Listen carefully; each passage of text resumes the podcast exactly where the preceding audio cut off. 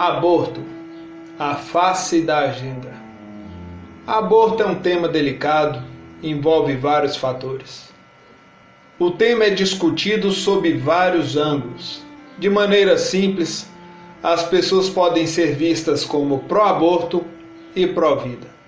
Cada lado possui argumentos e os alicerça da forma que pode. A vida da mãe, do pai, da criança, família, são profundamente afetadas por uma gravidez. Para alguns, ter um filho é uma bênção sem preço. Para outros, é um peso, um estorvo. Por mais que alguns queiram simplificar, minimizando o impacto de interromper a vida, a realidade é que toda vida é sagrada. Toda vida é sagrada. O custo de criar um filho e a agenda. O aborto faz parte de uma agenda. Se você prestar atenção, notará que a luta para a legalização do aborto não anda sozinha. Há perfis de pessoas que defendem o ato. Observe o que essas pessoas defendem e encontrarão mais e mais respostas. Quanto mais se observa, fica claro que a família é o alvo pois a família garante a força de um povo. Princípios morais tornam o povo difícil de ser dominado, ao passo que corrupção é o caminho para a perdição de cidades, estados, países. No passado, povos inteiros desapareceram ou foram assimilados. A origem de tudo foi corrupção, irmão prejudicando irmão irmão roubando irmão, e finalmente irmãos matando irmãos. O custo de manter uma família ou uma criança aumentou no decorrer dos anos. Quanto mais doente e superficial é uma sociedade, mais caro é criar uma criança. Tudo isso faz parte de uma das faces da agenda, a agenda de redução populacional.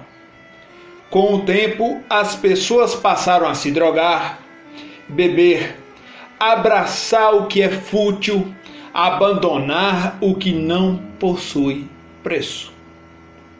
Nos países em que esse comportamento se tornou predominante, as leis pró-aborto avançaram.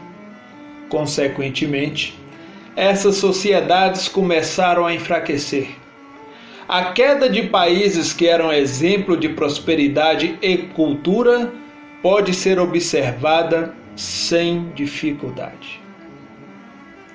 Os países que resistem às investidas da agenda se mantêm livres e fortes. Não é por acaso que são países que possuem combate severo à corrupção. Aspectos espirituais do aborto. Esta parte eu poderia expandir até mesmo a ponto de se tornar um livro, pois há muito a ser dito e conhecido. Vidas são sagradas. A união de macho e fêmea trazem as almas para este mundo. É uma das formas de enxergar o milagre da vida. Seria necessário muitas e muitas palavras para explicar, mas aqui poucas serão suficientes para demonstrar a importância de homens e mulheres se completando perfeitamente. Parte da agenda é atacar a masculinidade e macular as mulheres. Se as mulheres soubessem o quanto são valiosas e importantes, jamais aceitariam qualquer forma de feminismo. Mulheres são o caminho para trazer vidas a este mundo Colocando em palavras mais simples, as mulheres são, a, são uma espécie de portal sagrado. O feminismo fez as mulheres renunciarem a muitos privilégios. De esposas maravilhosas se tornaram escravas do sistema. Trocaram sua liberdade e graça pelas ilusões de uma falsa liberdade e supostos direitos. Muitas adquiriram hábitos nocivos passaram a sofrer, não poucas não poucas, estão acabando sozinhas e infelizes. O que leva a pessoa a fazer tais barganhas? O que faz as pessoas abandonarem o que não possui preço para se destruírem pouco a pouco? A resposta passa por vaidade, corrupção e segue uma lista de destruição de virtudes. No final, as pessoas que se vendem caem no abismo do engano. Então assim começa um sofrimento que parece não ter fim. No aspecto espiritual, praticar aborto é proibido, pois é uma interferência não desejada.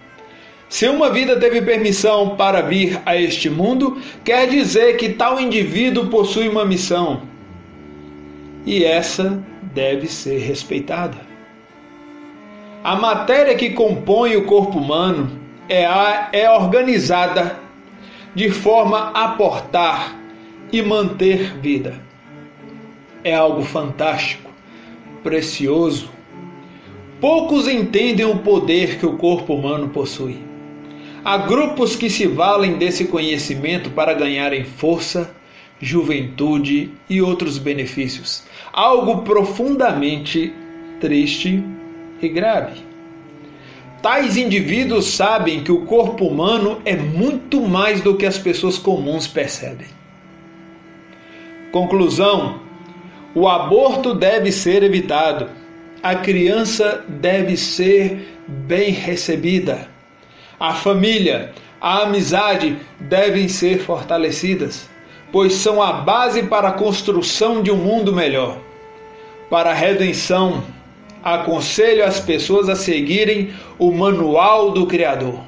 Comecem com os Dez Mandamentos. Parem de beber, usar drogas e enxergarão o mundo sem a venda dos vícios. Para conhecer um pouco mais a visão de quem é contra ou a favor do aborto, coloquei no site links de vídeos para o tema. O próximo vídeo e texto falarei sobre a polarização, sobre a separação de pessoas do mundo, a seleção. O assunto possui uma ligação profunda com este texto. Sobretudo, será de interesse para os cristãos e os que acreditam em juízo final. Eu sou Stanley Colombo e que o Deus de Abraão te abençoe.